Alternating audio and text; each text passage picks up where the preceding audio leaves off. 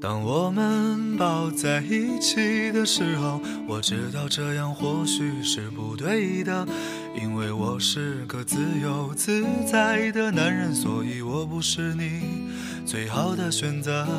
当我们吻在一起的时候，我知道这样或许是不好的，偏偏这样的天气，这样的夜里，我们宁愿错。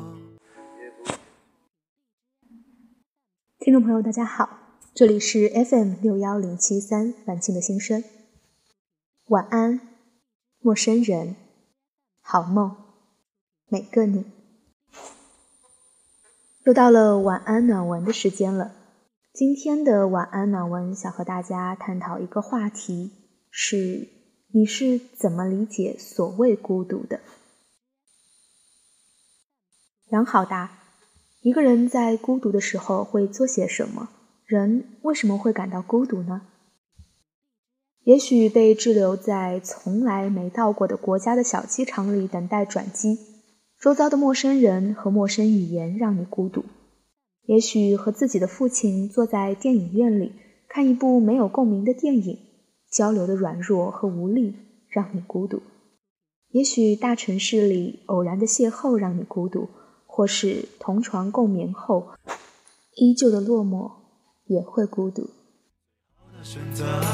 当我们吻在一起的时候，我知道这样或许是不好的，偏偏这样的天气，这样的夜里，我们宁愿错，也不愿错过。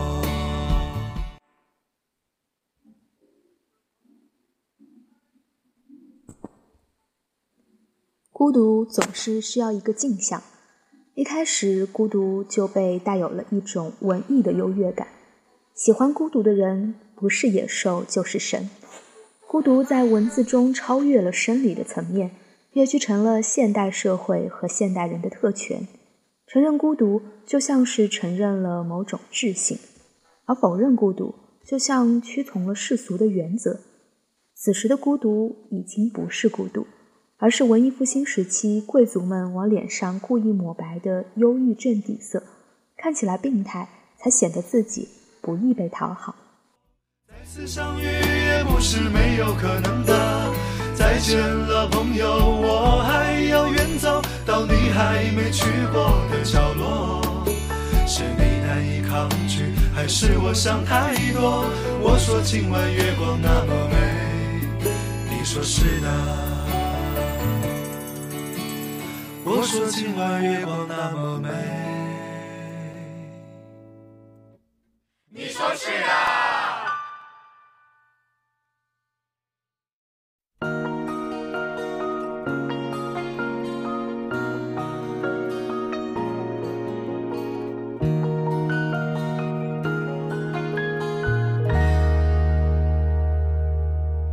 把太细的神经割掉，会比？较睡得着，我的心有座灰色的监牢，关着一票黑色念头在吼叫。把太硬的皮。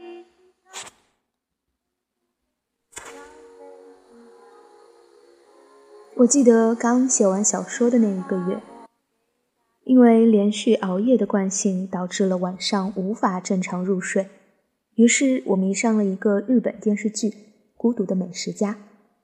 不可否认，这个剧名成为了选择深夜看它的首选理由。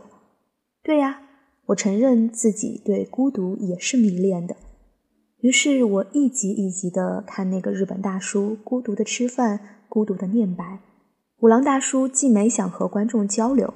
也没想和店家交流，我完全也没看出什么故事，只是在失眠的深夜，需要一段段异国的语言挑起不饿的味蕾。不准叫我傻子。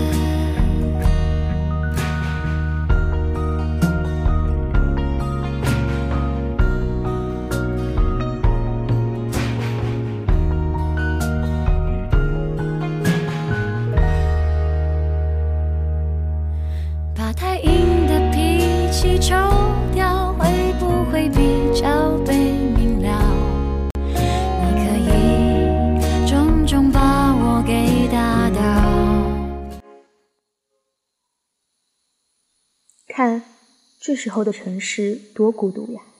我住的公寓临近北京的环路，所以深夜里汽车开过的声音格外清晰，又觉得一切不可测、不可控。这城市和我有什么关系呢？那些车里的人又和我有什么关系？第二天起来，你和所有人的交流几乎用微信就能全部完成，经常夹杂着图片或者各种资料传送。工作、书写、沟通、交流、问候，在同一个界面里完成，这就是我们现在面对的生活，是很孤独，但也不必为此惋惜或是抱怨。我懒得解释，爱怎么解释？当谁想看我碎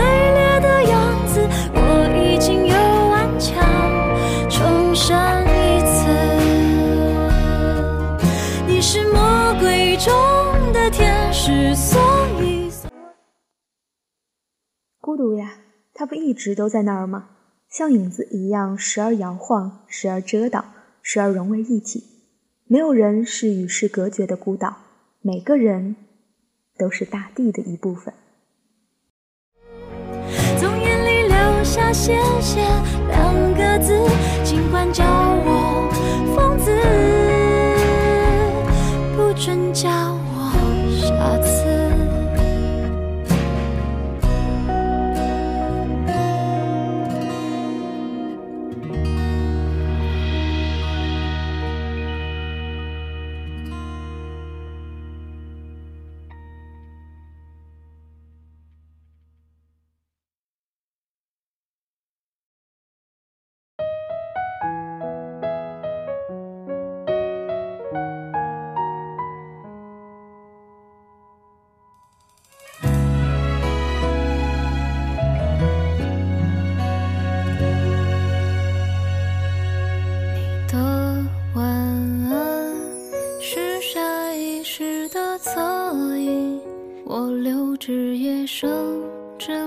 失眠梦呓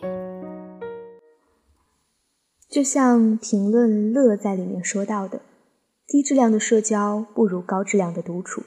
经历的多了，舍弃的无用社交就越多。十五六岁之前的孤独是一个人上学、放学，一个人生活；十七八岁后的孤独是内心强大且无所畏惧。离家求学后，从小以孤独为耻的我，被动远离熟悉的狐朋狗友，经历了人世间最深切的悲哀。见识了成年人阴暗丑陋的相处方式后，又自己主动远离舒适的朋友圈，成为一个高傲且自卑的独行者。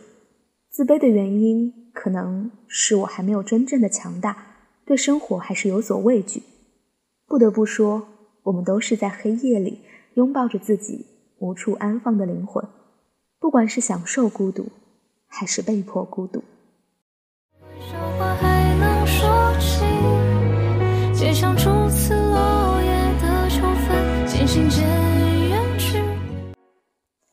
是呀，每个年龄段，每一个不同的人生阶段，对待“孤独”两个字，应该都有不同的注解。小时候，我们认为一个人待着就是很孤单、很寂寞的；长大了之后，发现当和一群并不懂你的人在一起，那种孤独，甚至比一个人独处来的更要浓烈。好啦，本期的晚安暖文就分享到这儿。伴着房东的猫的这首《云烟成雨》。希望正在听着凡青的心声的你，虽然孤独，却内心充盈。晚安，好梦。